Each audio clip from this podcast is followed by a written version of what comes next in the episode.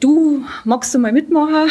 Wir haben das und das vor, aber um Gottes Willen, ich will nicht vor die Kamera. Das haben wir heute leider immer noch sehr oft, weil viele Leute wollen ihr Gesicht nicht sagen. Also da kämpfe ich immer noch.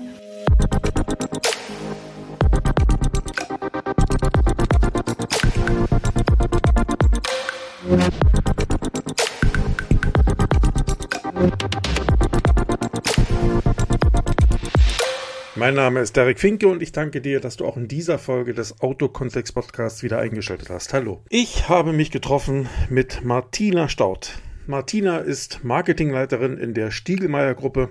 Die Stiegelmeier Gruppe ist ein Volkswagen-Händler in der Nähe von München, etwas nördlich gelegen von München.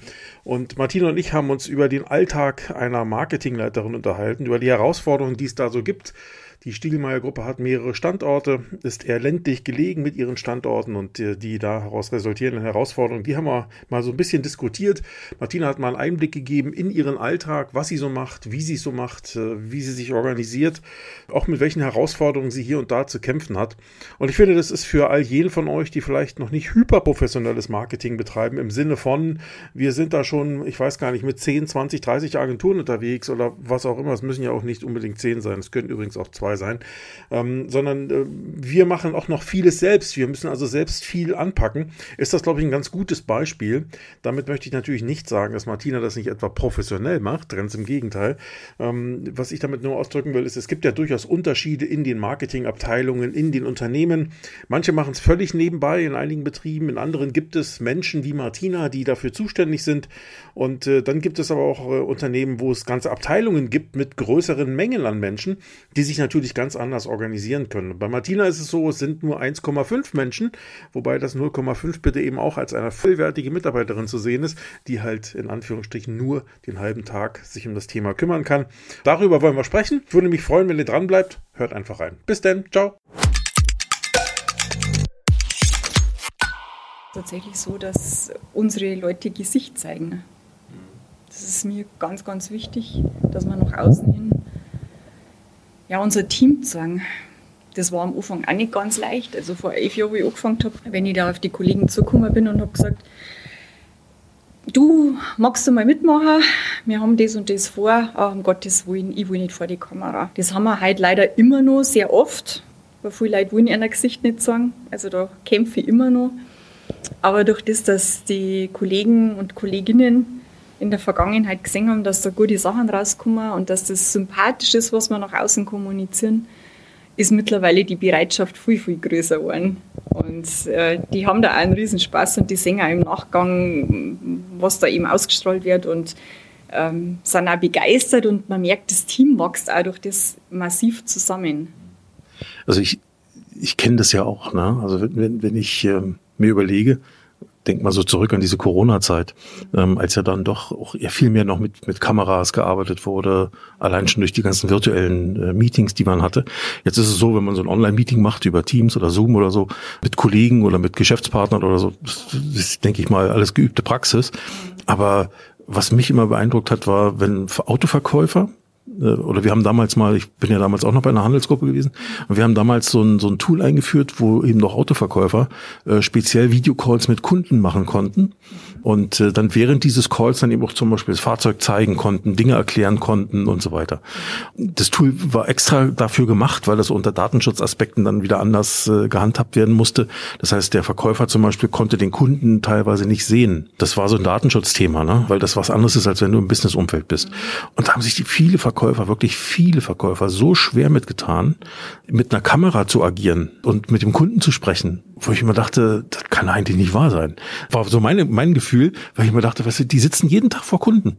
Da sitzt jeden Tag einer, vielleicht sogar teilweise drei Leute gegenüber, äh, zeitgleich und verkaufen denen Autos ne, sitzen sechs Augen, die die angucken und, in, und dann ist ein so ein Glasauge, bringt die aus der Fassung und die kommen damit nicht klar. Das war echt spannend zu sehen, dieses Unwohlsein, was die dabei empfunden haben. Das habe ich immer nie verstanden. Ich meine, ich kann schon verstehen, dass dann jemand, der sonst gar nicht gewohnt ist, solche Dinge zu tun, dass der damit erstmal vielleicht seine Bauchschmerzen hat. Äh, aber so, so Leute, die sowieso jeden Tag mit Menschen kommunizieren, das hat, hat sich mir irgendwie nicht erschlossen. Also, weiß ich nicht. Das haben wir ja in Corona-Zeiten auch massiv gemerkt. Also bei uns war das ja auch Vorher haben wir große Meetings gehabt, da wo wir alle in der Runden gesessen sind und da hat ja jeder freie Schnauze rausgehaut, was er sich so gedacht hat und was er am Beitrag bringen will. Und äh, dann ist ja auch das Thema mit Teams gekommen und dann hat man auch gemerkt, das ist völlige Verunsicherung. Also ich, ich mag mich ja da gar nicht ausnehmen. Ich war da selber nicht geübt. Also ich habe da auch ein bisschen braucht, bis ich mich daran gewöhnt habe, dass ich da in einem PC sprich und nicht äh, Mensch gegenüber sitze, den ich vielleicht mal anstrahlen kann und äh, da wo ich Mimik und Gestik ein bisschen besser wahrnehme wie über einen Bildschirm oder so wie du jetzt gerade beschrieben hast, der hat ja den Kunden nicht einmal gesehen. Also das ist dann noch schwieriger. Verständnis habe ich da schon dafür, definitiv. Aber ich denke, jetzt haben wir mit Corona lange Zeit die Möglichkeit gehabt, das Ganze zu üben. Jetzt müssen wir eigentlich endlich bereit sein, das zu tun ja, ich hoffe, ähm, dass sie da noch einiges tut und dass ich da unsere Kollegen auch noch ein bisschen mehr dazu animieren kann zu dem ganzen Thema. Du hast, bevor ich das Mikrofon angeschaltet habe, hast du mir schon erzählt, dass ihr ähm, hier bei Stiegelmeier ja, ich sag mal, eine, oder fragen wir mal andersrum, wie viele Mitarbeiter seid ihr hier in der Gruppe? In der Gruppe sind wir aktuell 250 Mitarbeiter auf fünf Standorte verteilt. Und 1,5 davon auf Deutsch gesagt ist Marketing, ne? wenn ich es richtig verstanden habe? Jupp, genau. okay, alles klar. Ähm, und du hast mir auch erzählt, dass ihr ja unheimlich viel selbst macht und dass du da durchaus auch Wert drauf legst. Hast ja eben auch schon durchklingen lassen, dass du versuchst, deine eigenen Mitarbeiter, oder nicht deine eigenen, sondern eure Mitarbeiter weitgehend einzubinden in das Ganze, um die wiederum nach außen als Gesicht des Unternehmens ja auch ein Stück weit wirken zu lassen. Mir fiel das vorhin hier auch auf, als ich ähm, äh, hier unten in den Betrieb reinkam, neben dieser Säule, wo man auch außerhalb von Öffnungs Öffnungszeiten da seine Autos abgeben kann, was hier unten im Eingang steht. Da ist so ein kleiner Prospektständer mit, ähm, mit so lauter kleinen Flyern. Erst habe ich gedacht, ja, wieso macht man denn solche Flyer? Da ging es, glaube ich, um, äh, um Hol- und Bring-Service, genau. Und da waren lauter verschiedene Mitarbeiter auf den Flyern drauf. Also auf jedem Flyer ein Mitarbeiter, ein anderer Mitarbeiter, der so einen Schlüssel hoch, hochhält und sein Name dazu und was er hier macht im Autohaus. Und darunter war dann so ein Ortsschild, aber auf jedem Flyer ein anderer Name dieses Ortsschilds. Ne? Also die einzelnen Orte, die ihr sozusagen mit diesem Hol- und Bring-Service bedient, beziehungsweise die der jeweilige oder die jeweilige Mitarbeiterin bedient. Das ist richtig, glaube ich, ne? Richtig, ganz genau. Also wir haben die Mitarbeiter gefragt, ob sie die Fahrzeuge mitbringen möchten in der Früh, dass wir den Kundenservice einfach bieten können. Und dann haben wir geschaut, in welchen Ortschaften ist das möglich, wo sitzen die Mitarbeiter. Und in der Regel kennt man sie ja, wir sind ja hier immer nur am Land. Ist der Unterschied zur Großstadt, dass man da meistens nur das Gesicht kennt von drei Häuser oder drei Straßen weiter. Dann haben wir es halt so gemacht, dass wir einen Plan festgelegt haben und ähm, die Mitarbeiter sind jetzt auf diesen Flyern eben drauf mit den Ortschaften. Das wird verteilt, wenn der Kunde im Haus ist dann bietet man ihm die Möglichkeit an und sagt, wissen Sie, dass eigentlich der Herr Huber aus Schlag mich tot, das darf ich jetzt nicht sagen, aus mit der Scheiern. das schneidest am besten raus. nee, das lasse ich jetzt extra drin. Nee. äh, ja, dass er im Endeffekt aus irgendeiner Ortschaft ähm, das Auto mitbringen kann und die Kunden freuen sich da riesig, weil sie sagen, sie haben den Aufwand nicht. Ähm, der fährt der Mitarbeiter vor der Arbeit im Endeffekt hin, holt das Auto, bringt es mit rein und nimmt es abends mit zurück. Der Mitarbeiter kriegt natürlich ein Zuckerl dazu, logisch, das macht er nicht ganz umsonst. Da gibt es also eine Art Prämiensystem und so können wir das eigentlich äh, ja gut abwickeln, das Thema. Nee, finde ich, finde ich einen guten Ansatz, gerade hier auf dem Land. Ne? Ich meine, ich wohne selber auf dem Land, ich weiß, wie das ist. Ich muss ja selten mit dem Auto in die Werkstatt, muss man ja, muss man ja auch dazu sagen. Im Regelfall ist das ja so. Aber wenn, dann passt das meistens irgendwie zeitlich, hat man da gar keine Lust zu. Ne? Also von daher, wenn man das ausgliedern kann und nichts damit am Hut hat und am Ende eigentlich das Auto nur wirklich nutzen kann, ist das tatsächlich immer noch der, der, der ideale Weg. Und hier auf dem Land, du, ich meine, gut, in der Stadt hast du vielleicht kürzere Wege, aber die sind auch lang, weil du meistens stehst. Hier auf dem Land hast du längere Wege, kannst aber meistens noch ein bisschen mehr rollen. Aber insgesamt musst du das eben auch organisieren, weil du musst ja dann zurückkommen und ne, dann brauchst du einen Ersatzwagen oder eben jemanden, der dich wieder abholt oder oder oder. Also von daher, das ist schon ist schon äh, ein vernünftiger Ansatz, glaube ich. Aber hat mir auch gefallen, dass dann eben diese verschiedenen Gesichter sozusagen ähm, dann auf diesen Flyern sprechen. Äh, und ist ja auch wieder so ein Punkt, wo die Mitarbeiter nach außen das Unternehmen ein Stück weit repräsentieren und wo so eine Mischung rauskommt aus, guck mal, wir sind ein regional verwurzeltes Unternehmen zum einen und guck mal hier, wir haben hier auch Menschen, die du vielleicht schon mal gesehen hast oder kennst. Dann machen wir uns nichts vor, auf den Dörfern da draußen ist es ja oft so, dass man sich kennt, zumindest dem Namen nach und des Gesichts nach. Ähm, vielleicht nicht immer jeder jeden, aber ähm, im Grundsatz weiß man dann, ach, das ist der Sohn vom oder das ist die Frau vom oder so. Ähm, und, äh, und dann entsteht ja auch eine andere Verbundenheit, glaube ich. Ne? Das ist ja, ist ja auch ein Thema, was man spielen kann. Das gerade hier auf dem Land, glaube ich, geht's ja noch eher um auch persönliche Beziehungen. Gar nicht mal, ich kenne da jemanden, der kennt jemanden, sondern dieses Gefühl zu haben, ähm, ja, ähm, ich fahre nicht in irgendwas völlig Unbekanntes, ähm, sondern ich fahre irgendwo hin, wo man mich kennt oder wo ich jemanden kenne, oder? Äh, das ist für mich total ausschlaggebend, weil jetzt sagen wir uns doch mal, mal ehrlich, wir verkaufen hier Audi, wir verkaufen VW, die gibt's in der nächsten Ortschaft auch und in der übernächsten Ortschaft auch. Also die Ware ist ja ziemlich ähnlich. Und im Endeffekt kann ich meine Kunden ja nur an uns binden, äh, indem ich eine persönliche Bindung aufbaue. Und das machen wir durch das, dass wir die Mitarbeiter nach außen präsent zeigen. Natürlich, das ist das Erste. Das machen wir, indem im Haus äh, der Kunde gut bedient wird. Da baue ich eine gute Beziehung auf und äh, dass ich dem Ganzen auch nachfasse. Also wenn der Kunde im Haus war, dass man nochmal nachtelefoniert und sich einfach mal nochmal meldet, wie, wie war's denn, kann ich noch irgendwas tun? Wir bieten eigentlich den rundum sorglos, das rundum sorglos Paket, das machen sehr viele andere auch. Ja, im Großen und Ganzen ist es einfach super, super wichtig, dass das Team im Vordergrund steht und die Kundenbeziehung und nicht allein die Ware so ein Autohaus ist ja ein komplexes Wesen auf der einen Seite. Ne? Du hast Ware, also wirklich physische Ware, Autos ne? oder Teile oder so, die du vermarktest. Aber du hast eben auch Dienstleistungen, die du ja anbietest oder alles in Kombination irgendwo miteinander. Und ich glaube, das, was du schon gesagt hast, Teile oder Ware an sich ist halt austauschbar den Audi oder den Ölfilter, den kriege ich an jeder Ecke, ne, wenn du so willst. Da kommt es nicht so sehr drauf an. Ähm, und, und machen wir uns nichts vor. Es gibt ja auch Kunden, denen das völlig Mumpe ist. Ne? Also ähm, ich sag mal, ein Kunde, der zum Beispiel sagt, mich interessiert nur, ich möchte, um mal bei dem Audi zu bleiben, den Audi XY, den möchte ich nur zum günstigsten Preis. So, und ob ich das jetzt beim Stiegelmeier mache oder beim, wie auch immer sie alle heißen hier in der Region, ähm, ist mir völlig egal, Hauptsache der Preis ist billig. So, die gibt's. Ne? So, und äh, das sind wahrscheinlich Kunden, die sich keiner wünscht gewünscht, aber die gibt's halt. Ähm, und äh, oftmals landen solche Kunden auch über Neuwagenportale, über Online-Shops oder sowas dann da, wo sie dann kaufen. Und mit dem Kauf ist es dann meistens auch erledigt. Und das war's dann mit Kundenbeziehungen oftmals. Und jetzt ist klar, wenn ich Dienstleistung verkaufen will, dann bin ich wahrscheinlich eher längerfristig orientiert ähm, und versuche ja immer wieder Kunden in irgendeiner Form äh, zu beglücken. Und äh, von daher muss man natürlich dann noch irgendwie andere Wege gehen. Ne? Du hast schon gesagt, Marketing anderthalb Leute ist jetzt natürlich bei so einem 250 äh, Mitarbeiterbetrieb sagen wir mal, jetzt nicht üppig, ne? um es mal freundlich auszudrücken. Wie organisiert ihr euch da? Oder sagen wir andersrum, in deinem Fall Marketing, was sind denn so die wesentlichen Aufgaben? Weil ich, wie gesagt, wir hatten im Vorfeld, bevor wir hier das Mikro anhatten, im Vorgespräch, ähm, schon mal so ein bisschen drüber gesprochen, was Marketing eigentlich so ausmacht. Und ähm, ich hatte gesagt, in den allermeisten Autohäusern ist Marketing doch eher auf das Thema Werbung beschränkt. Werbung im Sinne von, wer sind wir, was haben wir und wie, wie kriege ich Kunden hier ins Haus? Was sind so im Wesentlichen deine Aufgaben hier im Marketing? Gibt es da noch mehr oder weniger oder, oder ist es das im Wesentlichen? Das ist sehr gute Frage. Da muss ich tatsächlich erst einmal in mich gehen, weil der Tag ist natürlich extrem gefüllt mit Aufgaben, äh, mehr jetzt, oder weniger. Jetzt, jetzt musst du noch mal deine Stellenbeschreibung gedanklich rausholen. Ja, richtig. ja, aber die Stellenbeschreibung, die ich damals äh, gekriegt habe, wo ich vor elf Jahren angefangen habe, die passt halt absolut nicht mehr. so, Herr Stiegelmeier, wenn Sie das jetzt hören, dann müssen wir noch mal ran. Ne? Schöne Grüße an meinen Chef. Ja, genau.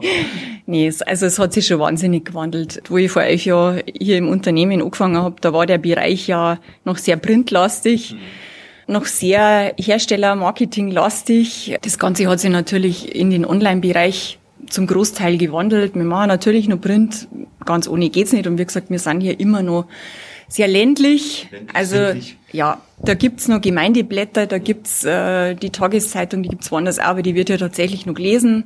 Die liegt auch noch auf dem Tisch. Es ist also eine bunte Mischung, ähm, sage ich mal, zwischen On- und Offline, was wir machen. Mein Bereich ist so, dass ich, wenn ich mein, meinen Tag mal kurz vorstelle, mhm. Äh, ich fange meistens um sieben zum Arbeiten an, dann ist das erste, oder es geht bei mir eigentlich schon vorher los. da haben wenn ich meinen ersten Kaffee trinke, dann schaue ich schon die Social Media Kanäle durch. So geht's eigentlich schon los. Das ist um sechs, äh, dann dattel die da schon mal durch und schaue, was ist äh, so bei uns los und was ist bei den ähm, Kollegen so los. Das ist auch wichtig, dass ich den Markt um uns herum kenne, was, was da gerade aktiv nach außen gespielt wird.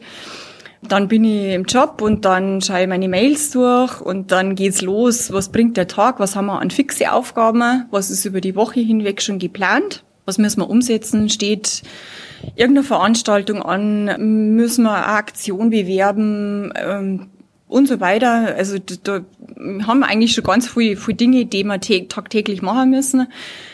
Dann ist aber so, dass meistens irgendwas dazwischen kommt. So das Leben, ne? Ja. also ich habe viele Pläne in der Früh und ganz oft schmeiße ich es über den Haufen, weil dann irgendwer vor mir steht und sagt, Mensch, du, wir brauchen ganz schnell das und das. Oder jetzt gibt's die Aktion, die ist heute in der Früh im Partnernet gestanden und jetzt legen wir los. Ja, dann müssen wir abwägen, was können wir schieben, was können wir sofort machen. Ja, der Tag ist gefüllt mit, mit tausend verschiedenen Sachen. Also wie gesagt, das geht los mit, mit Printsachen, mit Social Media, mit Internetauftritt, mit Besprechungen intern, mit die Abteilungsleiter. Was steht an? Welche Planungen haben wir? Wo müssen wir hin? Dann das Thema Personal beschäftigt uns natürlich momentan massiv. Auch mir um das Thema, dass wir viel Wechsel haben und wenig Personal finden. Und äh, da müssen wir aktiv dran arbeiten. Und das landet natürlich auch bei mir am Tisch wie gesagt, der Bereich ist riesengroß. Ich weiß gar nicht, wo ich anfangen soll, weil dann sitzen wir, glaube ich, in drei Stunden noch, wenn ich das alles beschreiben muss, was, was so kommt. Ja, ich kann mir das schon lebhaft vorstellen. Also wie gesagt, ich, bin selbst im Autohaus gewesen und ich weiß, dass, dass du bei, äh, du stellst ja dann so seinen idealen Tagesplan da zusammen ähm, und machst dann, guck mal, da habe ich dann noch Luft und da mache ich dann noch dieses. So, und dann kommt gerade im Dienstleistungsbereich, wie das hier so ist, wo viele Menschen miteinander agieren, ne, da ist es halt so, dass dann immer was dazwischen kommt, was du dann eben, äh, ja, was dich den Rest über den Haufen werfen lässt und dann eben andere Sachen machen lässt oder verschieben lässt oder wie auch immer. Eine Frage noch zum, zum fachlichen Bereich. Wenn, du hast ja schon gerade gesagt, Print, online, also ist mal offline und online, im Wesentlichen. Ähm, dann habt ihr äh, auch Events teilweise ja noch dabei. Wie organisiert ihr, gib mal ein Beispiel Event, macht ihr alles selber oder habt ihr eine Eventagentur, die ihr dann immer wieder mit reinzieht oder wie, wie, wie organisiert ihr das hier? Also das ist tatsächlich teils, teils. Wenn wir kleinere Geschichten haben im Haus, äh, das können wir selber bewerkstelligen, da hole ich einfach dann das Team mit dazu. Also das muss jetzt nicht rein Marketing machen, sondern da helfen wir dann Leute aus dem Service oder aus dem Verkauf auch mit dazu, das zu organisieren und zum Aufbauen. Das kriegen wir hin. Wenn wir größere Geschichten haben, habe ich auch eine Eventagentur, die uns tatsächlich mal zur Seite geht. Wobei das Thema Event im Autohaus ist tatsächlich eher rückläufig bei uns. Wir haben festgestellt, dass es wird immer schwieriger, die Leute ins Haus zu bringen. Äh, wenn, dann muss ich tatsächlich irgendeinen Themenbereich haben, da wo ich informativ die Leute irgendwie ködern kann, ähm, dass man sagt, man macht zum Thema E-Mobilität, Beratungen rundrum, solche Geschichten, das funktioniert ganz gut. Aber was mir tatsächlich sehr gern mache, das ist eher nach außen gehen. Wenn hier vor Ort Events sind, wir haben heuer zum Beispiel eine riesengroße Modenschau am Hauptplatz gehabt, da haben wir das große Glück gehabt, dass wir Hauptsponsor waren und dann haben wir unsere Fahrzeuge, unsere Mitarbeiter vor Ort und ähm, ja, nutzen quasi die, die äh, Location für uns und das kommt super gut an. Also das ist wesentlich sympathischer, weil wenn ich hier so strenge Events mit Hüpfburg und Volkswagen Currywurst, das zickt heutzutage einfach nicht mehr. Man muss nach außen gehen, muss sich was einfallen lassen und das der man also ich kann das nachvollziehen, das ist ja schon seit Jahren eigentlich so, ne, dass so Autohaus-typische Events, keine Ahnung, Produktvorstellungen oder so, äh, wo dann so dann äh, so das Tuch vom Auto gezogen wird, ja. ich glaube, das, äh, also hier und da wirst du das vielleicht im Luxuswagenbereich noch haben, mit ganz bestimmten ausgewählten Kunden, aber da reden wir ja jetzt auch nicht über 100 Kunden, die dann da kommen, sondern eher kleinere Mengen, kann auch mal 100 sein, so ist es nicht, ne, aber ich sag mal oftmals eher kleinere Mengen äh, oder kleinere Anzahlen und ein ganz spezifisches Event zu einem sehr hochpreisigen Produkt, Bei Premium wird es wahrscheinlich schon schwieriger. Da hast du sehr viele Businesskunden, die so ein Fahrzeug als Geschäftsfahrzeug fahren und weniger als Hobby pflegen. Und im Volumenbereich kann ich mir erst noch weniger vorstellen, wo das Auto eher Mittel zum Zweck ist. Da wird es dann noch schwieriger, glaube ich. Kann ich mir gut, kann ich gut nachvollziehen. Aber die, das, was du gerade gesagt hast, ist ja, ihr, ihr nutzt dann praktisch Events, die sowieso woanders stattfinden, um euch da reinzuklinken in irgendeiner Form, in, ob jetzt Sponsor oder wie auch immer, sei dahingestellt, aber in verschiedene Arten, auf verschiedene Arten und Weisen, um die Leute, die dann von dem anderen Event ja angezogen werden, ähm, dann eben auch mit euren Botschaften in irgendeiner Form zu beglücken. Wie auch immer die Botschaften denn sein mögen, ob das jetzt einfach Autos sind, die ihr zur Verfügung stellt oder da einen Stand habt oder was auch immer, gibt es ja verschiedene Varianten. Da gehe mal. Und hier auf dem Land kann ich mir vorstellen, gibt es eine ganze Menge an Events, oder? Wo man sich reinklinken kann? Ja, hier ist schon ganz schön was geboten. Also gerade hier im Pfaffenhofen ist eigentlich gerade über den Sommerweg eine Veranstaltung nach dem anderen und in unterschiedlichster Art und Weise. Und wenn deine Zielgruppe Menschen aus Autohäusern sind, also zum Beispiel Geschäftsführer, Inhaber, Verkaufsleiter, Serviceleiter oder auch Personalleiter, dann ist der Autokontext Podcast ein ziemlich cooles Werbemedium, denn du triffst hier auf Menschen, die etwas verändern wollen, die sich für Digitales, für Prozessoptimierung und für die Weiterentwicklung ihrer Mitarbeiter interessieren. Und wenn du diese Menschen erreichen möchtest, zum Beispiel weil du ein spannendes Produkt hast oder eine interessante Dienstleistung bekannt machen möchtest, dann kannst du hier im Autokontext Podcast Werbung machen. Ich biete dir dafür ein Interview an, mit dem du dich und dein Angebot vorstellen kannst. Zusätzlich produzieren wir einen individuellen Werbespot, der dann in drei weiteren Episoden für dich ausgestrahlt wird. So erreichst du deine Zielgruppen punktgenau und ohne Gießkanneneffekt, was ja wichtig ist. Das Ganze dann einfach über mehrere Episoden. Insgesamt ja vier Episoden. Und das alles im Vergleich zu manch anderen Medien jedenfalls zu einem sehr günstigen Preis. Wenn du darüber mehr wissen willst, dann melde dich einfach bei mir. Das geht per E-Mail unter hallo at finkefinke.de, also nochmal hallo at finkefinke.de oder auch per LinkedIn über eine Direktnachricht. Ich würde mich jedenfalls freuen, mit dir ein cooles Projekt zu initiieren. Da gibt es immer Möglichkeiten, das Thema Automobil nett zu verpacken, sage ich jetzt mal, und sympathisch rüberzubringen. Wir haben auch äh, viele Kooperationspartner in die Vereine. Uns ist ja die, ja, sind die regionalen Vereine auch sehr wichtig, dass wir da unterstützen. Und da haben wir auch die Möglichkeit, wenn die irgendwelche Turniere zum Beispiel haben, dass man die Fahrzeuge vor Ort präsentiert. Das kostet uns auch nichts. Also das ist tatsächlich so eine Situation, ähm, die wir sehr, sehr gerne nutzen. Ja, da sind wir gut unterwegs, gerade über die Sommermonate tatsächlich sind wir gut unterwegs. Jetzt haben wir dann im Oktober wieder den Mobilitätstag am Hauptplatz. Das ist verbunden mit einer Duld. Da sind sowieso Menschenmassen unterwegs. Einer was? Einer Duld. Was ist, was ist Duld? Ja, ist das was Bayerisches? Ja, das ist was Bayerisches. Äh, Im Viktualienmarkt in München kennst? Ja, vom Namen her. Ja, genau.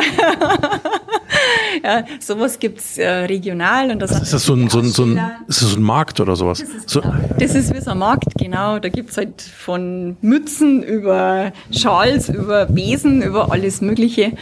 Und das ist bei uns viermal im Jahr.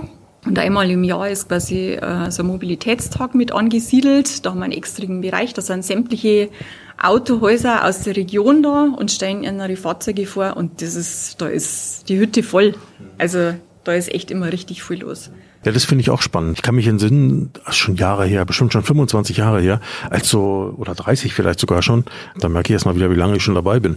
Automeilen sind damals so entstanden, also so wie so Gewerbegebiete, wo, wo mehrere Autohäuser nebeneinander waren. Und damals haben viele gesagt, um Gottes Willen, das sind ja meine ganzen Wettbewerber direkt neben mir, da verkaufen wir alle weniger. Und ganz im Gegenteil, es wird ja eigentlich mehr da draus. Und äh, genau derselbe Effekt ist ja hier so bei, bei so Mobilitätstag, wie du gerade beschreibst, äh, dass, dass eben alle mehr oder weniger auf einem Fleck sind. Wenn du jetzt alleine hier draußen sagst, ey, hey, kommt doch mal hierher zu meinem Event, dann wird's halt schwierig, ne, weil die Leute sagen, weiß nicht. Aber wenn da draußen eben 30, na 30 vielleicht nicht, aber sagen wir mal 10 Händler aller möglicher Marken sind ähm, und äh, geballt sozusagen in, in einer Region, ist ja wie eine Messe, ne? Dann, dann alles zeigen, ja, dann hast dann ist das schon eher ein Zugmagnet, weil Leute sagen, ach, da kannst du mal von A nach B schlendern und dann nochmal von C nach D und dann gehst du wieder bei A zurück und guckst nochmal, wie das da war. So, da hast du ganz andere Möglichkeiten, dir ein Bild zu machen. Und ich glaube schon, dass das, äh, dass das nach wie vor ein Thema ist, äh, weil Auto zieht immer noch. Also wir, wir merken es überall und immer wieder. Das Umfragen sind oder auch im echten Leben. Ne? Das ist das äh, ist einfach so. Es ist nicht so, also ich, wenn man manchmal so in sozialen Medien unterwegs ist, könnte man ja denken, Auto ist auf dem absterbenden Ast, ne? wenn man so Beiträge liest. Ist aber nicht so. In der Realität sieht es ganz anders aus. Ähm, es ist nach wie vor ein wichtiges äh, Mittel, um, um von A nach B zu kommen und auch noch Spaß zu haben dabei. Und ich glaube, ähm, deswegen ziehen solche Sachen. Das äh, finde ich gut, so den Ansatz, ne? dass man, dass man dann dahin geht, wo alle sind, ähm, um eben von dem großen Stück Torte dann eben ein Stück sich rausschneiden zu können. Ne? Das ist, glaube ich, so ein bisschen der Ansatz. Definitiv. Und äh, ganz wichtig ist dann natürlich auch, wie man auftritt.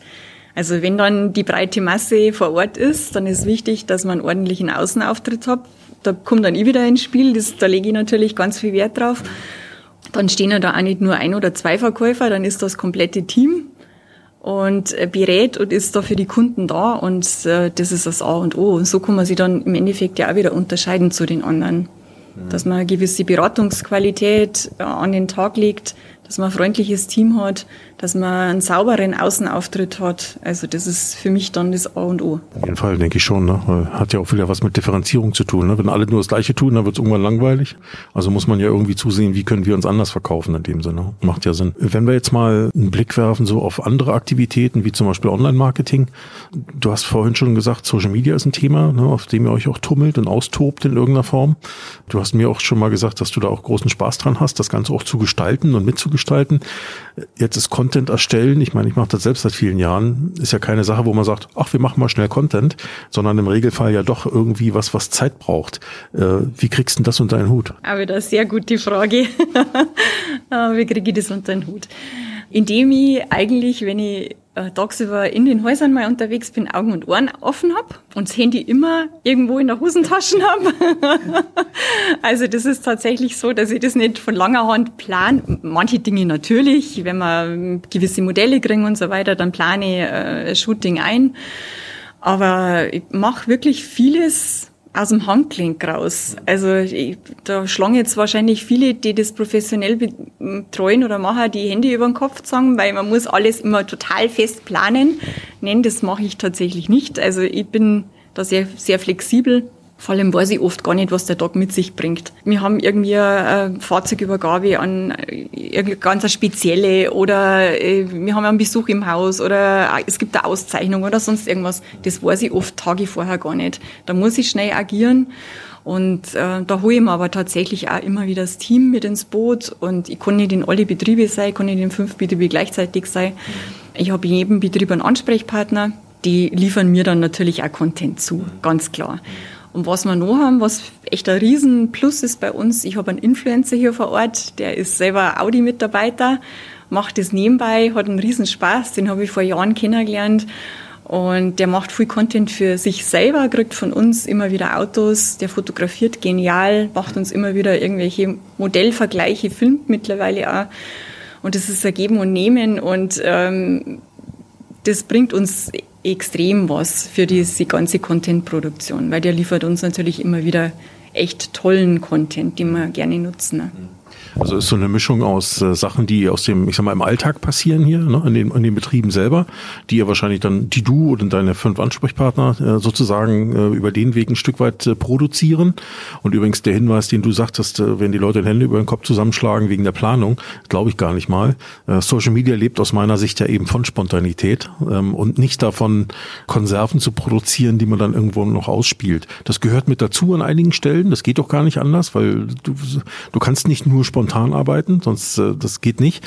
Aber diese Mischung am Ende zwischen, ich sag mal, eher professioneller produziertem Content, den man auch planen kann, und äh, spontan produzierten Content, wo man sagt, ach, wir, hier, das ist heute passiert oder das machen wir gerade oder schau mal hier, wer heute da war oder keine Ahnung, irgendwelche Dinge, die aber vielleicht für die Zielgruppe in irgendeiner Form hier und da mal interessant sein können. Ich glaube, diese Mischung aus diesen ganzen Sachen, die ist interessant. Und wenn du dann, so wie du sagst, hier auch noch einen Influencer vor Ort hast, mit dem du gemeinsam ein Kooperationsmodell das eine oder andere machen kannst, kannst, ist ja eigentlich der Idealzustand, oder? Also ich mache schon definitiv also, dass ich am Monatsanfang schaue, welchen Content kann ich fürs komplette Monat schon vorbereiten. Also ich habe sozusagen immer was in der Schublade, stelle das dann in meinem Manager-Tool im Endeffekt ein Und die Lücken dazwischen fülle ich halt, wie gesagt, spontan oder ich schiebe mal den ein oder anderen Content hin und her. Kann man ja alles machen. Okay. Somit kann ich auch, wenn ich mal im Urlaub bin oder so, dann kann ich das auch ganz gut abdecken, mhm. weil ich eben schon fortproduzierten Content habe. Also es läuft nicht alles ganz spontan aus dem Handgelenk. Natürlich muss auch ich planen. Mhm. Aber es ist eine gute Mischung und das klappt ganz gut. Und wir nehmen eigentlich auch keinen Hersteller-Content. Also es ist wirklich alles komplett individuell. Auf welchen Plattformen seid ihr aktiv? Äh, wir sind auf Meta aktiv, wir sind auf Instagram aktiv, wobei das die Haupt... Meta wäre dann Facebook, Facebook, ne? genau, genau. Instagram ist natürlich eigentlich das Haupttool, wenn man mittlerweile die Auswertungen sich anschaut. Wir sind auf LinkedIn, wobei LinkedIn bin halt ich privat auch sehr aktiv für die Firma. Das ist so ein bisschen mein Steckenpferd mittlerweile. Ich sehe sehr viel Potenzial. YouTube haben wir, aber das wird jetzt nicht in dem Format gefüllt. Da brauche ich tatsächlich mehr Zeit und mehr Content, um das nach oben zu pushen. Ne? TikTok auch ein Thema? Noch nicht. noch nicht. Befasse ich mich tatsächlich seit Monaten damit. Schauen wir das an, was äh, unsere Händlerkollegen so produzieren und wäge immer noch ab, ob es für uns sinnvoll ist. Ich habe auch im Haus noch niemanden gefunden, der das übernimmt, weil da bin ich tatsächlich raus. Also muss jetzt echt sagen, das muss ich das ich mir auch in meinem Alter nicht mehr machen. Wobei, ich glaube, das muss man gar nicht so, so ran, da muss man, glaube ich, gar nicht so rangehen. Also äh, am Anfang dachte ich das auch, aber ich glaube, wenn du dir so die Nutzerstruktur ansiehst, ähm, ja, natürlich ist der, ich sag mal, der größte Batzen an Nutzern sind die 16 bis, glaube 20 oder 25-Jährigen oder sowas. Also relativ junge Leute, natürlich. Aber ich sag mal, von 25 bis, ich glaube, 55 oder so, oder bis, ich weiß nicht, die Einteilung genau habe ich jetzt nicht im Kopf, bis 35, da ist es immer noch viel. Und selbst in der Altersgruppe irgendwo bis Mitte 50 ist da noch ein erheblicher Anteil an, an Nutzern dabei. Also es ist nicht so, dass da jetzt nur noch die 16, nur die 16-Jährigen tanzen, wie das am Anfang vielleicht mal war. Inzwischen ist das schon deutlich ausgeglichener. Also insofern ist da durchaus auch Content zu erwarten, der vielleicht ein bisschen breiter angelegt ist. Oder Content, wo du sagst, okay, ich brauche Leute, die dann eben speziell für die ganz Jungen hier was produzieren, weil das kann ich tatsächlich nicht tun. Das wirkt dann vielleicht unglaubwürdig, ne? Aber genauso unglaubwürdig wirkt es wahrscheinlich, wenn die, wenn die ganz Jungen, die Azubis, ähm, unseren 55-jährigen Kunden erzählen, wie die Welt funktioniert. Das wird wahrscheinlich genauso unglaubwürdig wirken. Also muss man vielleicht irgendwo einen Weg finden, wie man das eine mit dem anderen sinnvoll verknüpfen kann. Ne? Ja, den haben wir noch nicht gefunden.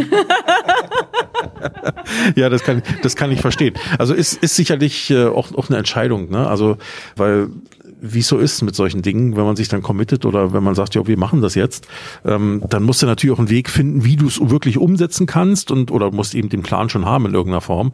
Und dann kannst du ja nicht sagen, ach, mal gucken, dann machen wir heute mal ein bisschen was und morgen nicht mehr. Ähm, auf so einem Portal musst du ja ständig präsent sein. Ne? Das ist überhaupt nicht der Weg, den ich gehen möchte ich sehe es ja teilweise bei Hersteller- oder Händlerkollegen, es wird ein Account gemacht, dann wird am Anfang ähm, regelmäßig was rausgepostet und dann passiert nichts mehr. Und das möchte ich nicht. Also mir gehen ja lieber ähm, nur gewisse, einen gewissen Weg und gewisse Portale bespielen wir und die bespielen wir regelmäßig und gut. Und da ist mir auch wichtig, ich brauche jetzt nicht, weiß ich nicht, zigtausende von Follower. Mir ist wichtig, dass ich die Follower, die ich habe, die habe ich regional. Und die bleiben auch beständig. Also wenn ich mir die Zahlen anschaue, das ist wunderbar. Das ist genau die Richtung, wo ich hin will. Und darum habe ich das Thema TikTok tatsächlich noch nicht angefangen, weil ich sage, ich weiß ehrlich gesagt zeitlich gar nicht, wie ich es bespielen soll. Also da ist jetzt bei mir wirklich Ende Gelände, das funktioniert nicht. Und äh, ich weiß noch nicht, in welche Richtung, dass wir das Thema oder dass wir den Kanal bespielen wollen. Ich habe selber einen TikTok-Account. Ich beobachte das natürlich rauf und runter, was sie so tut. Äh, ich teste mir mit einem privaten Account gerade, wie funktioniert das, weil es mich natürlich auch interessiert. Aber solange ich noch nicht weiß, in welche Richtung das geht für uns, machen wir den Kanal auch nicht auf. Macht auch Sinn, ne? Also ich sag mal, die Konsequenz äh, oder, oder das, was du gerade beschrieben hast, so am Anfang dann Welle machen und dann passiert nichts mehr, das ist ja, hast du oft, ne? also gerade in Social Media, weil ich glaube, da wird dann noch mit falschen Vorstellungen äh, oftmals agiert oder rangegangen. Ne? Frei nach dem Motto, ähm, da wird mir irgendwo erzählt, Social Media kostet ja nichts. Ne? Also im Grunde ist die Nutzung der Portale ja kostenlos. Ja, Das ist ja sicherlich auch so, nur Content zu erstellen kostet Zeit, Zeit kostet Geld, damit bist du schon mal im, im Thema Kosten. Und wenn du eben äh, irgendwo Follower hast, denen dann irgendwann nichts mehr zu geben, ist dann einfach schwierig. Ne? Da verlierst du da Vertrauen, dann, dann geht der Kanal flöten. Und ich glaube, da braucht es ja dann Konstanz. Du musst ja dann irgendwo konstant was machen. Das heißt nicht unbedingt überall jeden Tag fünfmal. Konstanz kann auch sein einmal die Woche. Ja? Aber wenn, wenn das für dich funktioniert, dann ist das auch in Ordnung. Aber auch das muss organisiert sein, wenn du das richtig machen willst. Ne? Also das kann ich, kann ich gut verstehen, dass man, ähm, dass man äh, da vielleicht nicht unbedingt den Weg geht. Ne? Kann ich gut nachvollziehen. Also dann lieber die anderen Sachen richtig machen. Ne? Vielleicht greifen wir sie irgendwann auf. Aber ja. ja, wir sehen es ja selber, dass der Wandel da ist von den Nutzern. Ja. Äh, gehen wir noch mal ganz kurz auf das Thema Print. Ein Thema, was also wenn ich ganz ehrlich bin, ich habe es ja inzwischen schon längst verdrängt. Ähm so schlimm gleich. ja, ich, also ich weiß gar nicht, ich komme gar nicht mehr dazu, wirklich noch Zeitungen zu lesen oder so. Also online schon, aber klassische Zeitung gedruckt oder so, pff, wüsste ich gar nicht mehr, weil ich das letzte Mal eine gelesen habe, ist schon eine Weile her. Du hast es ja vorhin schon gesagt, ist, gerade hier auf dem Land, es gibt noch die Wochenblätter und Tageszeitungen und so. Ist bei uns auch so, ich wohne auch auf dem Land, da ist das ähnlich, ne? wir kriegen das auch. Was macht ihr da? Was sind da Dinge, die ihr da noch, noch macht in Print? Also ist das nur reine Anzeigenschaltung? Veranstaltung oder auch sowas wie PR regional, dass dann Artikel irgendwie lanciert werden oder sowas? PR natürlich am allerliebsten. Ne? Die kostet erstmal kein Geld, ne? ja.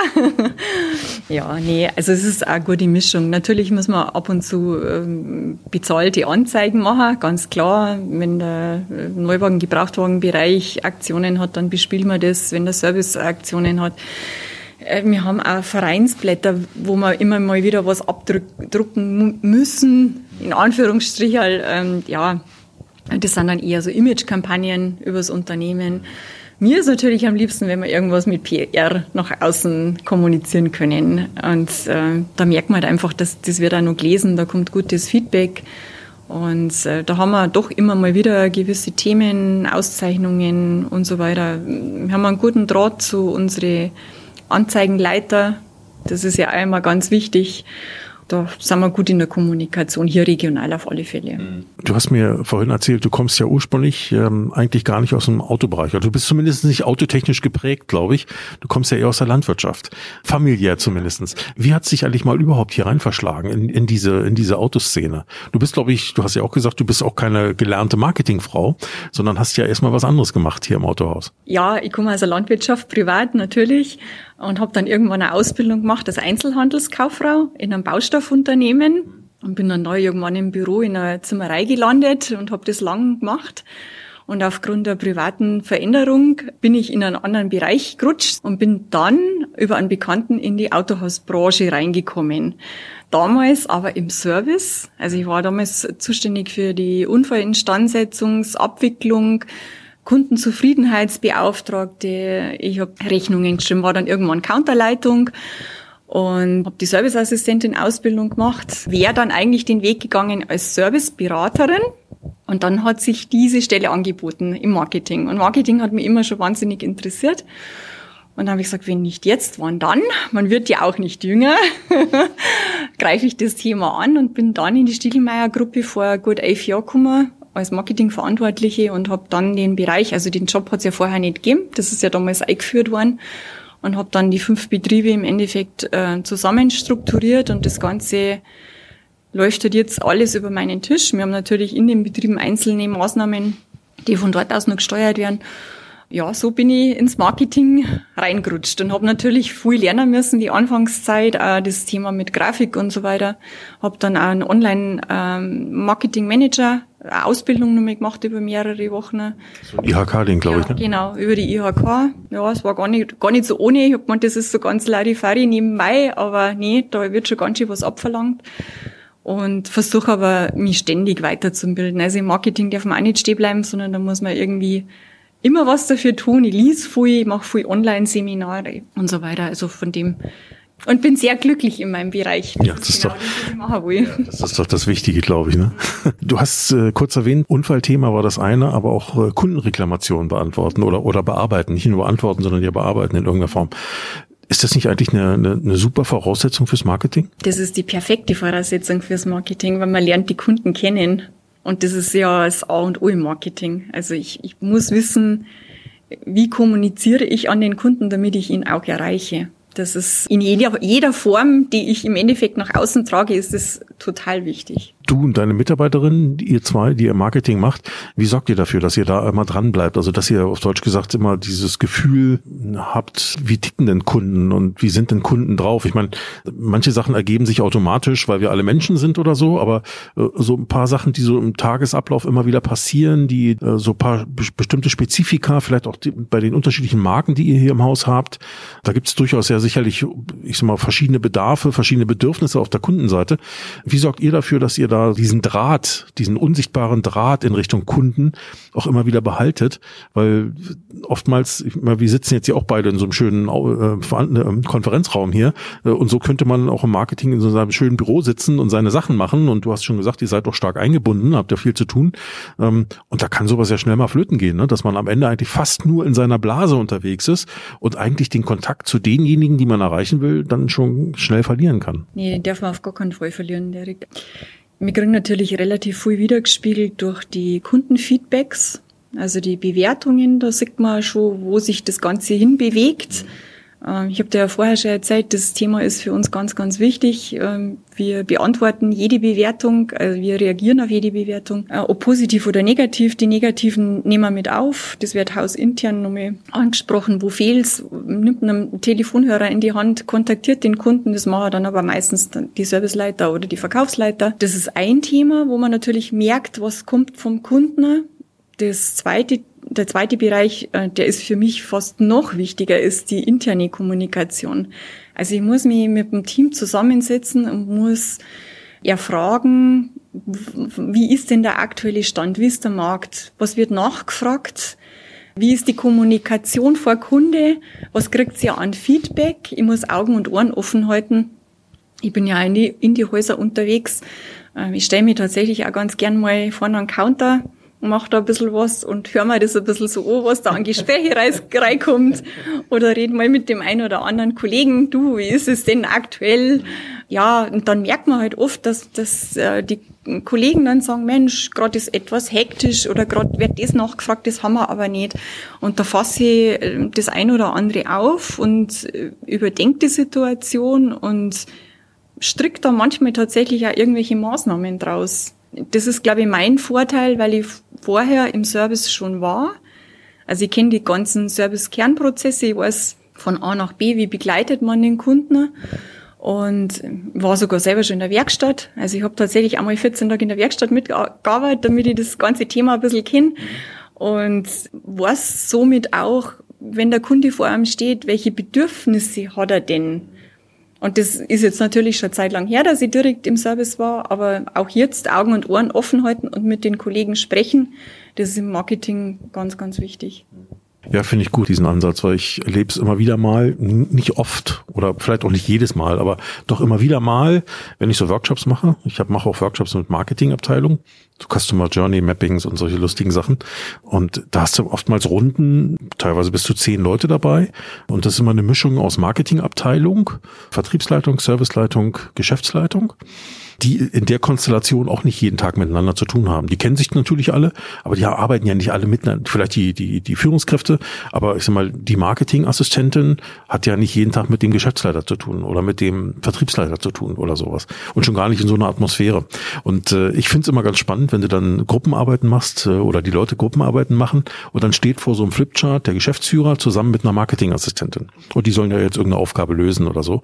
Und dann kriegst du ja immer mit, äh, so die Gespräche, die die so führen, wenn du so als, als Moderator ringsherum gehst und so, dann, dann finde ich es immer spannend, wenn dann so Gespräche kommen, wo dann die Marketingassistentin sagt, aha, ach so, so, so reagieren die Kunden da bei euch. Ach, darüber sprechen die Kunden und das und das wollen die Kunden, wo du dann immer mitkriegst, okay, ähm, nicht immer, aber wo du in solchen Fällen ja mitkriegst, arbeiten offensichtlich nur in ihrem Marketingbüro und haben eigentlich den Bezug zu dem, den sie, für den sie eigentlich was machen, gar nicht mehr so direkt drin. Das, deswegen finde ich eigentlich, ist dein Workshop eigentlich hat, hat als, als Zweck, wenn du so willst, noch einen ganz anderen Zweck erfüllt, dass die mal wieder anders miteinander ins Gespräch kommen und solche Fragen mal stellen.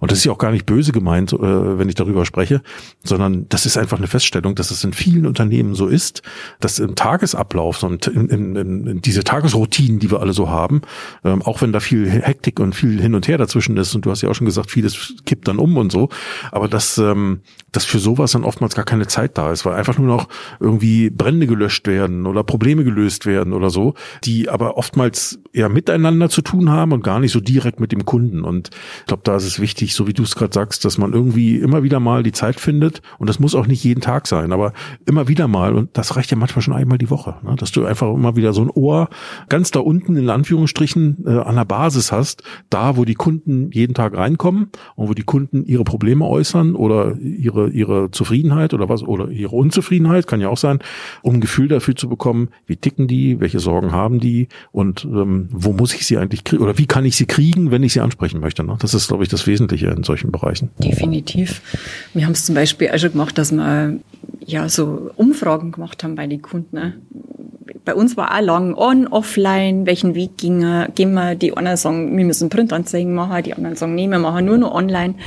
Du brauchst ja eine gewisse Mischung und bei so einem großen Team hat ja jeder andere Meinung. Und ähm, dann haben wir natürlich genauso mal äh, die Kunden, die im Haus sind, gefragt, ähm, wo erreichen wir sie denn?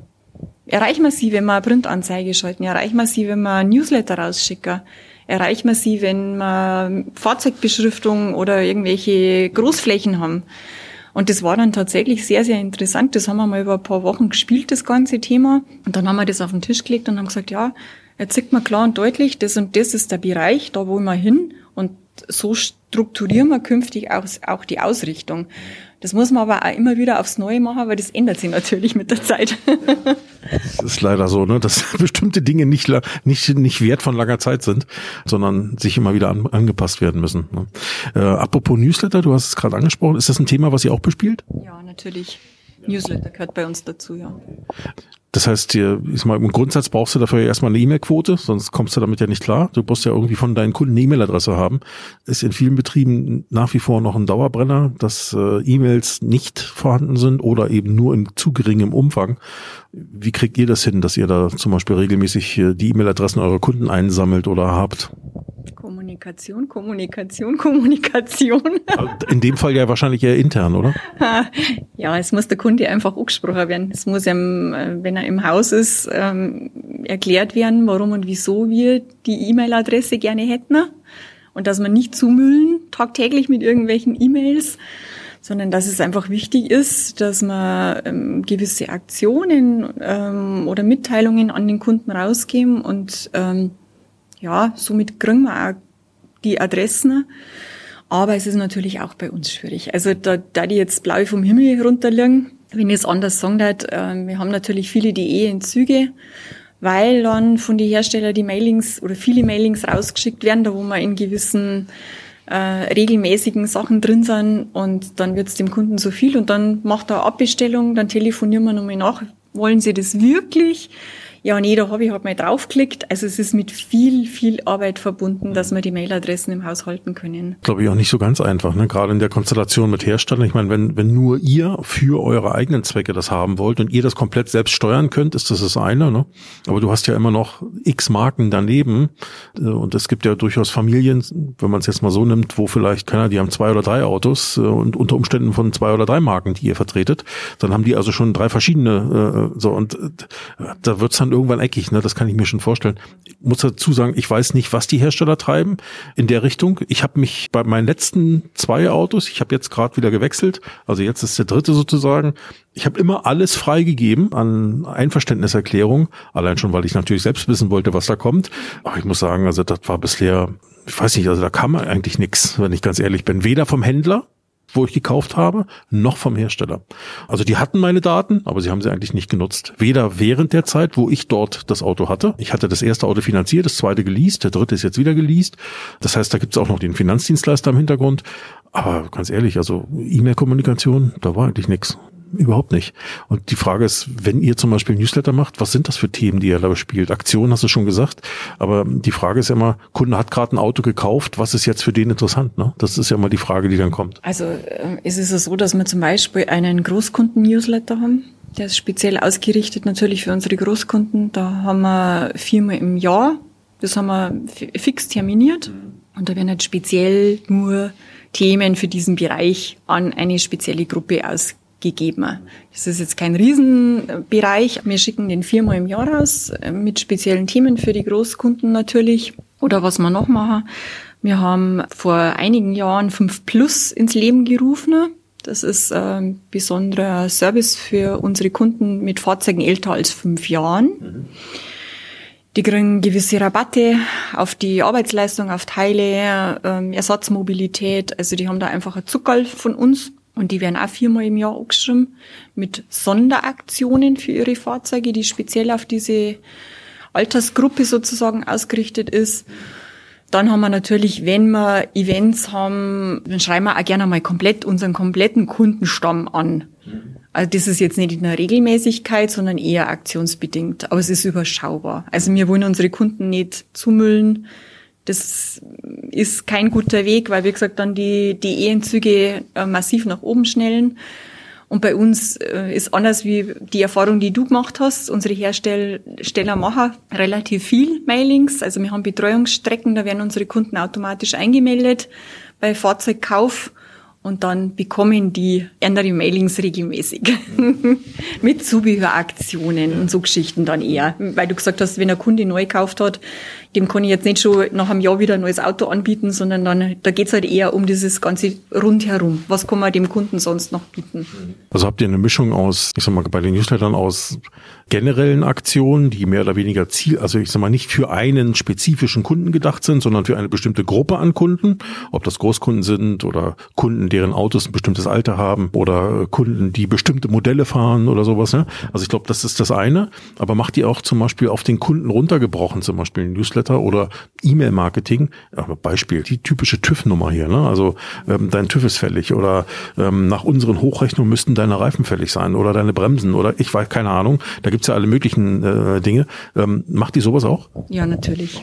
Also das äh, gehört bei uns zum Kundenservice dazu, dass zum Beispiel die TÜV-Benachrichtigung automatisch rausgeht, dass der Kunde erinnert wird sind auch unsere Kunden immer sehr dankbar drüber.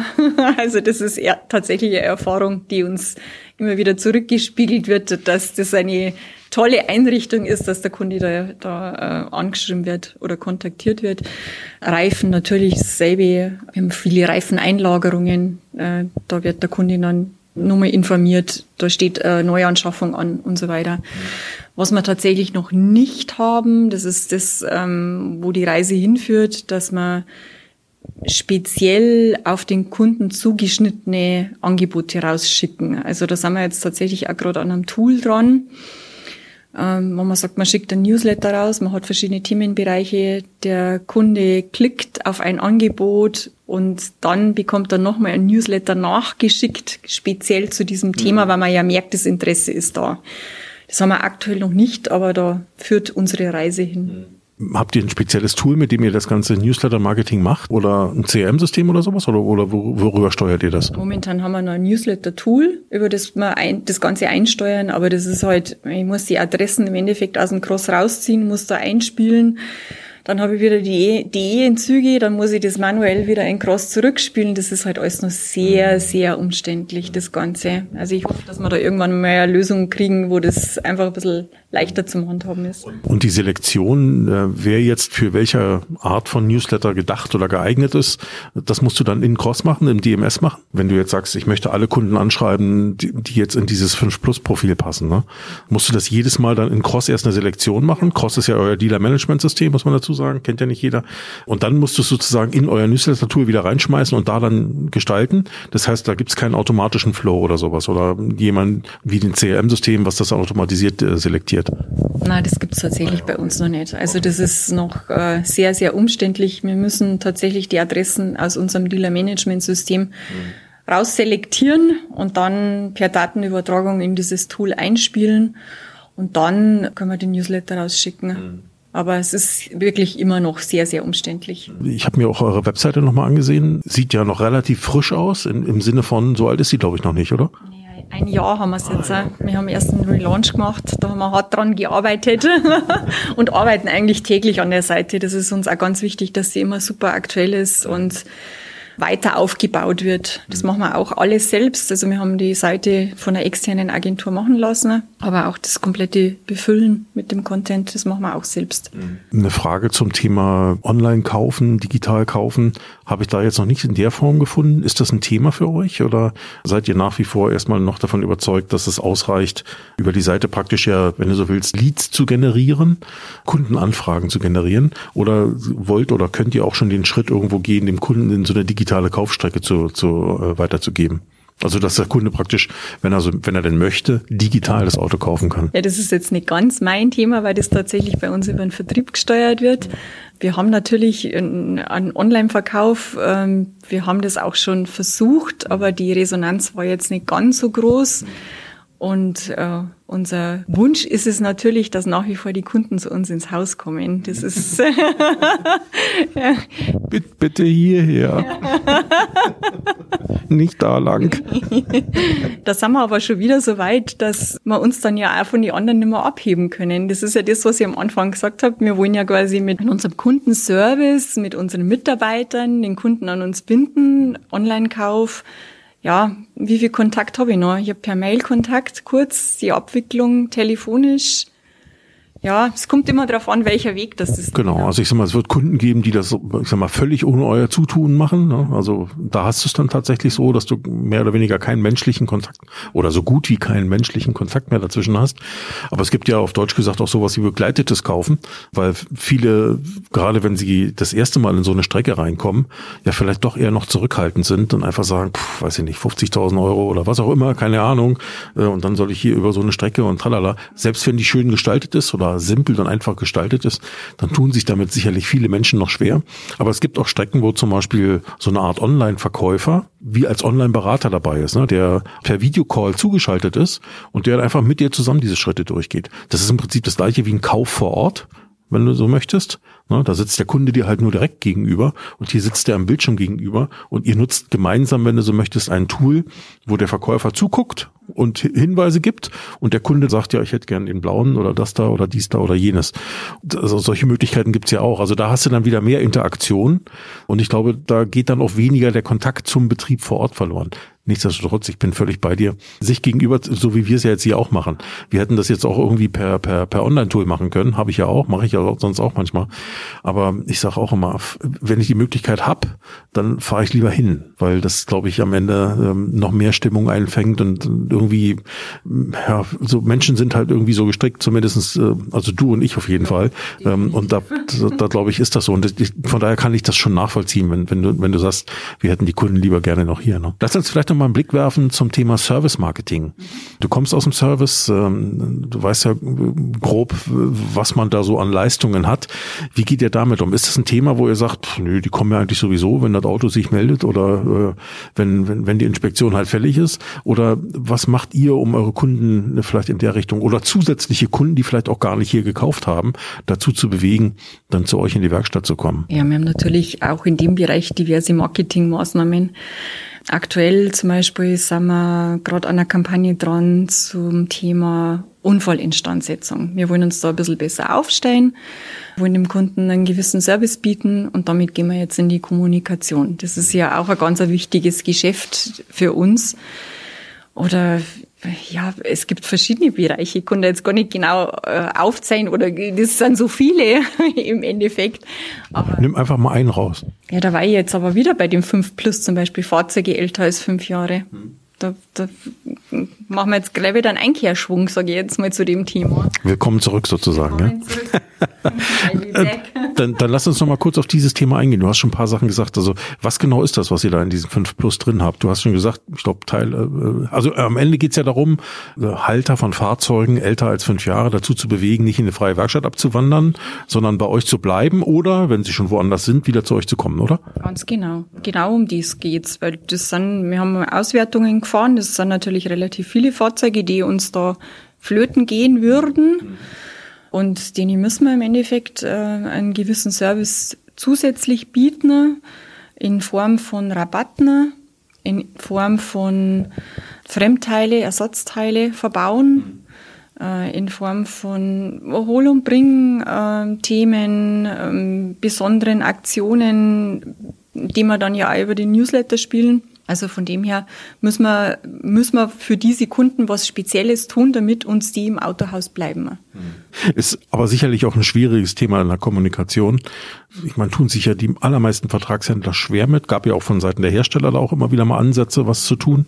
Tun sich ja viele Händler schwer mit äh, in der Kommunikation, ähm, allein weil man schon Angst haben muss, dass der Kunde, der neben diesem anderen Kunden da unten in der Serviceannahme steht und der jetzt aber den normalen Stundensatz zahlen soll, ähm, wie man dem jetzt erklären soll, dass es jetzt so rum oder so rum ist. Ne? Und ich kann das auch verstehen, weil wenn ich da Kunde wäre, würde ich wahrscheinlich erstmal genauso komisch aus der Wäsche gucken ne? und sagen, ja, wieso, wieso kriegt der jetzt Vergünstigungen und ich nicht? Ne? Da gebe ich dir völlig recht, schwieriges Thema. Das ist irgendwie der Versuch, einen Spagat zu machen, ne, glaube ich. Als äh, wir haben eine bestimmte Klientel, die wir halt automatisch anziehen. Wir haben auch in mancherlei Hinsicht Apothekenpreise. Das ist einfach so. Nicht, weil wir meinen, wir müssten jetzt hier an der Preisschraube drehen ohne Ende, sondern weil wir in dem Standard, in dem wir unterwegs sind, als Vertragshändler oder auch als Vertragswerkstätten, natürlich eben anders arbeiten als vielleicht eine freie Werkstatt, die mit geringeren Standards arbeiten kann. Das muss nicht schlechter sein, was die tun aber die arbeiten halt mit anderen Standards, die eben nicht so teuer sind und dementsprechend können die eben auch mit anderen Kostenstrukturen arbeiten, ne, die, die wir nicht haben. Und jetzt zu versuchen, diese Kostenstrukturen aber trotzdem irgendwie darüber zu bringen in diese andere Ebene, ist schwierig, ne? Also ist definitiv schwierig, Derek, ja. Das ist definitiv ein Thema, da muss man ganz vorsichtig sein in der Kommunikation und äh, auch dem Kunden verständlich machen, warum ist die äh, Kostenstruktur im Autohaus so, was steckt dahinter. Wir haben da auch oftmals Diskussionen mit den Kunden. Aber wenn man dann ein bisschen darlegt, wie die Reise ist im Autohaus, dann ist es verständlicher und auch akzeptabler für den Kunden. Ne? Mhm. Ja, ein spannendes Thema. Service allgemein, ähm, wenn ich jetzt mal so auf die modernen Fahrzeuge schaue, die sich ja schon von selbst melden, wenn sie ein Problem haben. Ähm, ich vermute mal, das wird ja bei euch auch schon so sein, dass da, dass da Leads sozusagen von über die Herstellersysteme, sprich äh, also von den Autos gemeldet werden. Auto meldet ein Problem, wendet sich an den Hersteller und der äh, schickt praktisch diese Nachricht an den im System hinterlegten Vertragshändler oder Vertragswerkstatt weiter. Ist das schon ein Thema bei euch, dass da viel kommt oder und ihr da zum Beispiel entweder eine eigene Abteilung dafür habt, die sich darum kümmert, oder einen Mitarbeiter habt, der sich darum kümmert? Wie, wie organisiert ihr das? Weil ich sag mal, solche Sachen können ja nicht einfach irgendwo per E-Mail ankommen ähm, äh, oder im System irgendwo stehen. Ja, und dann guckt ab und zu mal einer vorbei oder so, ne? Nee, das muss, äh, jetzt hätte ich gesagt täglich, aber eigentlich muss stündlich, minütlich bearbeitet werden, immer sofort. Es gibt ja gewisse Reaktionszeiten auf die Leads, die wir einhalten müssen. Da gibt es speziell Mitarbeiter bei uns im Haus, die sich darum kümmern und die, die natürlich entsprechend bearbeiten müssen oder antworten müssen. Ganz klar. Das, äh, da gibt es wahrscheinlich Standardsvorgaben vom Hersteller dann, ne? Standardvorgaben vom Hersteller, die mir genauso wie alle anderen Händlerkollegen äh, erfüllen müssen. Ne? Alles klar, ist ja nachvollziehbar. Ähm, und dann vielleicht nochmal so Richtung Ende hin nochmal eine Frage. Telefonie. Also ich habe, was ich auch immer wieder erlebe, ist so ein Thema, ähm, da wird viel Power ins Marketing gesteckt oder in Werbung gesteckt, um Leads zu produzieren, auf der eigenen Webseite, über die großen Plattformen wie mobile.de oder, oder, oder, oder die Herstellerplattform oder was auch immer da alles existiert. Und dann kommen diese Leads in Form von Anfragen, teilweise natürlich per E-Mail, teilweise aber auch per Telefon. Ne? Kunden, die anrufen und sagen, Mensch, ich habe gesehen, ihr habt da dies und jenes im Angebot oder äh, das und das Auto interessiert mich. Wie, wie sorgt ihr dafür, dass dann eben ähm, nicht Besetzzeichen erklingen oder Anrufe nicht angenommen werden? Also es klingelt, aber keiner geht ran, äh, leider Gottes immer wieder ein Thema. Ne? Immer wieder ein Thema. Das heißt, vorne wird viel Geld reingesteckt und hinten wird es verpulvert, weil eigentlich am Ende der Lied nicht bearbeitet wird. Wie, wie organisiert ihr das? Wir haben natürlich unsere Telefonanlage entsprechend strukturiert, dass nicht bei einem klingelt, sondern nach einem zweimal Leuten geht's dann auf die anderen über. Wir haben auch schon extern eine Firma gehabt, die uns, wenn bei uns im Haus nicht abgenommen werden kann, weil gerade viel Traffic ist im Autohaus, äh, dass natürlich über externe Agentur das abgewickelt wird. Ähm, haben wir auch gute Erfahrungen gemacht. Da muss man immer schauen, welche Spitzen hat man. Hat man Personalengpässe, dann muss man vielleicht einmal was extern vergeben und muss uns da, muss sich da Unterstützung holen. Oder hat man intern das Ganze so gut strukturiert und äh, die, ist die Mitarbeiterzahl entsprechend, dann kann man das auch intern ganz gut abwickeln. Mhm. Oder man setzt da jemanden wirklich nur rein für die Telefonie ins äh, Backoffice. Haben wir genauso auch schon gemacht. Also es ist einfach eine Sache, wie man es intern strukturiert, ganz klar. Aber es ist das A und O, dass jemand ans Telefon geht, da braucht man gar nicht reden. Ja, ist leider Gottes so, ne? Also man erlebt es immer wieder. Eine Frage noch, wenn jetzt äh, Leads zum Beispiel per Mail, per Mail reinkommen, ne? also über die Plattform, ähm, wie macht ihr das? Habt ihr ein Lead-Management-System oder ein CRM-System, mit dem ihr arbeitet, um das Ganze zu steuern und zu strukturieren? Oder äh, weil ich, also ich, man darf es manchmal gar nicht sagen, aber ich, ich kenne große Handelsgruppen, da gibt es kein CRM-System oder kein Lead-Management-System vor allen Dingen. Das heißt, Leads kommen rein äh, an irgendeine zentrale E-Mail-Adresse und werden dann irgendwie von dem, der gerade Zeit hat, da rausgezogen und dann bearbeitet. Aber jetzt könnte man sagen, ja gut, ich kann den Eingang in diese, in dieses zentrale E-Mail-Postfach, in diesen Pool, den kann ich ja noch überwachen. Das Problem ist nur, ich sehe dann auch noch vielleicht, wenn jemand die E-Mail bearbeitet, aber was dann passiert, der Folgeprozess, den, der ist völlig außer Reichweite, den kann ich nicht mehr nachvollziehen. Was ist denn aus so einem Lead geworden und so weiter? Das sind ja Dinge, die so ein Lead-Management-System eigentlich beackert. Ähm, ist, wie macht ihr das? Das ist jetzt auch nicht ganz mein Bereich direkt, weil es fällt bei uns tatsächlich nicht ins Marketing rein, sondern es läuft ähm, über den Vertrieb oder über den Service natürlich direkt. Die Leads, die bei uns reinkommen, ähm, laufen erstens schon mal über eine zentrale Mailadresse rein. Also das wird nicht breit gesteuert. Wir haben natürlich unser Lead-Management auch über die Hersteller und da wird das Ganze auch überwacht. Also da kann jetzt der Verkaufsleiter genauso sehen, wenn der Verkäufer ein Lead oder das Lead ist jetzt so und so lang in dem System und dann kann der Verkaufsleiter sehen, ähm, das ist innerhalb diesem Zeitraum bearbeitet worden da ist nochmal nachgefasst worden, da ist das und das rausgekommen. Also, das, also habt ihr? Das kann gesteuert werden bei uns natürlich, genau. Aber wie gesagt, das ist jetzt überhaupt nicht mehr mein Bereich, da ist tatsächlich äh, jemand anders dafür zuständig. Ja, aber es ist auch spannend zu sehen. Ähm, ich kenne viele Autohäuser, in denen das genau Teil, Teil des Marketingbereichs ist, wo genau das eben, genau wie zum Beispiel Fahrzeugfotografie, ähm, also auch solche Sachen, die, die komplett in den Marketingbereich fallen, weil man das eben als Teil, wenn du so willst, des gesamten Lead- und, und Kundengewinnungsprozesses mit ansieht. Aber da sieht man wieder, es ist interessant zu sehen und zu hören, wie unterschiedlich dann doch die Bereiche wieder aufgeteilt sind. Aber ist ja cool. Wenn es funktioniert, ist alles super. Am Ende muss es halt nur funktionieren und in einigen Betrieben geht's halt so und in anderen geht's halt so. Ist ja alles völlig in Ordnung. Das ist wahrscheinlich auch der Grund, warum manche Unternehmen dann fünf oder zehn Marketing-Leute äh, haben, weil die natürlich auch nochmal andere Bereiche einsteuern müssen, wie das, was wir jetzt machen. Ja. Das wäre mit eineinhalb Personen sonst gar nicht möglich. Also wir haben schon ähm, in den Häusern gewisse Aktionen, die dann nur direkt geschalten werden. Und äh, somit können wir das jetzt, wie gesagt, mit einer Person noch ganz gut handeln. so nebenbei so, ne? So nebenbei. Wenn man ganz ehrlich ist, macht's ja die halbe Person, ne? Ja, klar. Ich sitze nur hier rum und mache mit dem Derek irgendwelche ja, genau. Podcasts. genau, genau. Dauernd, ne? Dauernd. Genau, genau. Ja, Martina, dann würde ich sagen, ähm, danke, dass du, viel, dass du dir Zeit genommen hast. Schön, dass wir mal über so Dinge sprechen konnten, die so aus deinem Alltag, aus deinem Marketing-Alltag hier im Autohaus eine Rolle spielen. Mich gefreut gefreut. Du warst ja vorher ein bisschen aufgeregt, hast gesagt, Mensch, ich habe noch nie einen Podcast gemacht. Aber du hast gemerkt, ich habe einfach das Mikro eingeschaltet, ohne dir was zu sagen. Und dann waren wir schon mittendrin und du kamst nicht mehr raus, oder? Stimmt. und es tat gar nicht weh. Ja, genau, genau, genau. genau. Gut. Vielen lieben Dank, dass du da warst. Hat mir riesig Spaß gemacht. Und bis bald mal wieder. Ja, genau. Danke dir. Tschüss, Martina. Ciao. Wenn du dein Autohaus oder dein Team in Sachen Digitalisierung auf das nächste Level bringen möchtest, dann kannst du bei mir Workshops buchen. Je nach Themenumfang oder Methodik oder auch Vorkenntnissen der Teilnehmer dauern die so zwischen einem oder zwei Tagen.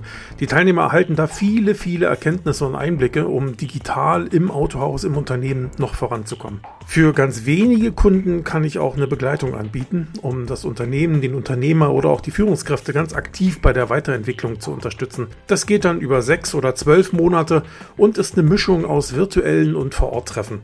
Wenn dich das interessiert, dann melde dich doch einfach bei mir. Das geht per E-Mail unter hallo@finkefinke.de, also nochmal hallo@finkefinke.de oder auch über LinkedIn. Da findest du in meinem Profil auch einen Buchungskalender. Ich würde mich jedenfalls freuen. Den einen oder anderen Slot dafür habe ich noch.